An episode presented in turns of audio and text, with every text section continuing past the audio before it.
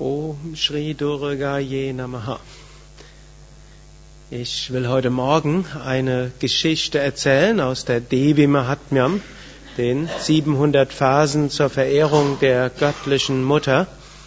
Gestern hatte ich ja die Geschichte erzählt, es gab diesen Kaufmann und diesen König, die von ihren Ministern und von ihren Kindern verbannt worden sind und sich im Ashram wiedergefunden haben und den Rishi gefragt haben, ja, warum geht es so, dass jetzt sind wir im Ashram, wo wir eigentlich seit Jahren gedacht haben, wenn wir nur genügend Zeit hätten, dann würden wir mehr praktizieren und wenn wir unsere täglichen Verpflichtungen los wären, dann könnten wir umso besser meditieren. Jetzt sind wir im Ashram und was machen wir? Wir denken an all das, was bei unserem früheren Zuhause so alles passieren mag. Warum schaffen wir es nicht, unseren Geist unter Kontrolle zu bringen? Warum gibt es all diese Emotionen?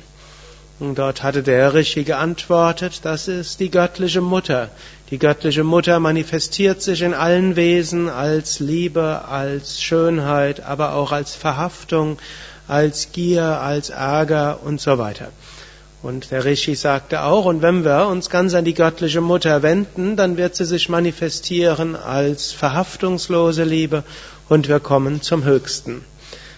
Die beiden Aspiranten, der Ex-König und der Ex-Kaufmann, die baten dann den Rishi, ja, erzähl uns mehr von dieser göttlichen Mutter. Und der Rishi wusste, die beiden waren in einem emotionalen Zustand, da könnte er ihnen nicht mit großer Philosophie kommen, also erzählte er ihnen einige Geschichten, worauf sich unsere beiden Aspiranten viel besser beziehen können.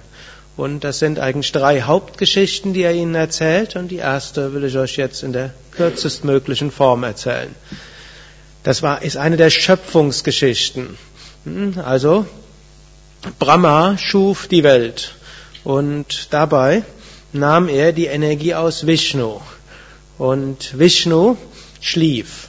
Aus dem Ohrenschmalz oder aus den Ohren von Vishnu kam Ohrenschmalz heraus und zwei Ohren, zwei Ohrenschmelze und daraus entstanden dann zwei Dämonen, Madhu und Kaitaba. Und diese beiden Dämonen die kämpften dann mit Brahma, der gerade die Welt weiter schaffen wollte. Und für viele tausend Jahre kämpften Madhu und Kaitaba mit Brahma und Brahma konnte die beiden nicht besiegen und deshalb ging es mit der Schöpfung nicht weiter.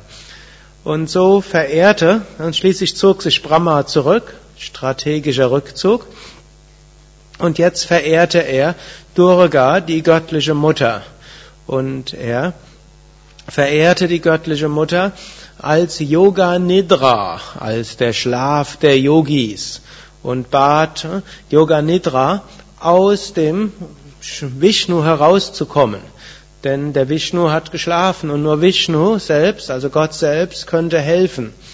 Aber solange die Yoga Nidra im Vishnu drin war, konnte Vishnu nur schlafen und damit Brahma nicht helfen. Schließlich nach intensiver Verehrung verließ Yoga Nidra den Vishnu und dann wurde Vishnu wach. Vishnu sah die beiden Dämonen und spielerisch kämpfte er mit ihnen. Die beiden Dämonen waren übermütig geworden, nachdem auch Vishnu scheinbar sie nicht besiegen konnte und sagte, oh Vishnu, du hast dich gut geschlagen. Weil du so gut gegen uns kämpfst, dort gewähren wir dir jetzt einen kleinen Gefallen. Das ist so ein so ähnlich wie Kinder, wenn ein Kind was gut gemacht hat, da sagen die Eltern, weil du so gut gelernt hast oder weil du so gut das und das gemacht hast, kannst du dir jetzt was wünschen. Und so ähnlich behandelten dann die beiden Dämonen den Vishnu so ein bisschen großzügig. Und der Vishnu lachte nur und sagte, den Wunsch, den ich habe, ist, dass ich euch besiege. Und damit hatten sie nicht gerechnet, aber zum einen hatten sie das so versprochen, zum anderen Vishnu hätte auch keine Probleme das gehabt, das so zu machen. So besiegte Madhu und besiegte Vishnu Madhu und Kaitaba und Brahma konnte mit der Schöpfung vorfahren, fortfahren und deshalb gibt's uns heute. Hm? Das ist natürlich einer der vielen Schöpfungsmythen in den indischen Schriften. Was hat er letztlich zu bedeuten? Brahma ist so der Schöpfer. Und wir sind auch schöpferisch tätig, auch im Sinne des spirituellen Aspiranten, auch im Sinne von, dass wir für andere Gutes tun wollen, auch im Sinne, dass wir was Neues, Positives in unser Leben bringen wollen. Und dann gibt's aber Dämonen, Madhu und Kaitaba, also verschiedene niedere Kräfte, die dagegen sind. Wir kämpfen gegen die an, aber es gelingt uns nicht. Wofür steht jetzt Vishnu? Letztlich Vishnu steht so für die innere Intuition, die innere Intelligenz, das Göttliche in uns. Das scheint zu schlafen. Und warum schläft es? Weil die göttliche Energie, die kosmische Mutter sich in uns manifestiert als Tamas, als Trägheit, als Schläfrigkeit und als Täuschung. Und dann können, müssen wir uns erstmal selbst bemühen. Brahma hat ja erstmal selbst gekämpft gegen Madhu und Kaitaba, aber wenn wir feststellen, allein packen wir es nicht, dann können wir mit großer Hingabe zur göttlichen Mutter oder zu Gott beten. Und wenn wir das dann mit tiefer Hingabe machen, dann plötzlich merken wir, von innen heraus kommt eine neue Kraft, die wir als Segen hm, bezeichnen können. Und zwar, wie manifestiert sich diese Kraft als zusätzliche Anstrengung, die plötzlich möglich ist, wo wir feststellen, das ist, sind gar nicht wir selbst.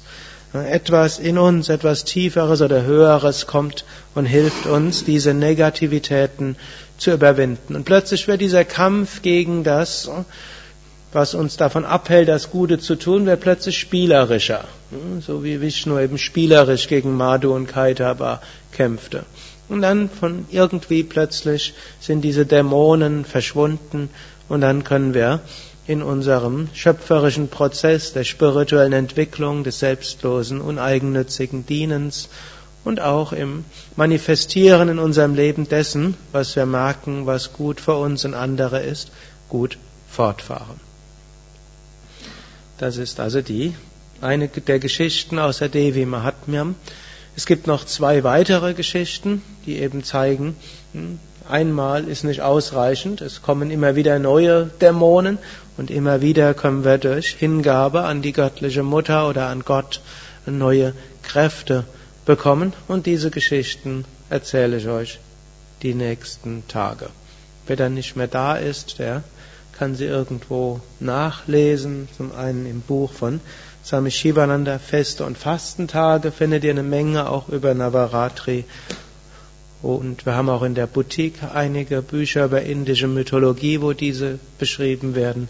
Oder ihr kommt einfach nächstes Jahr zu Navaratri nochmal. Hari und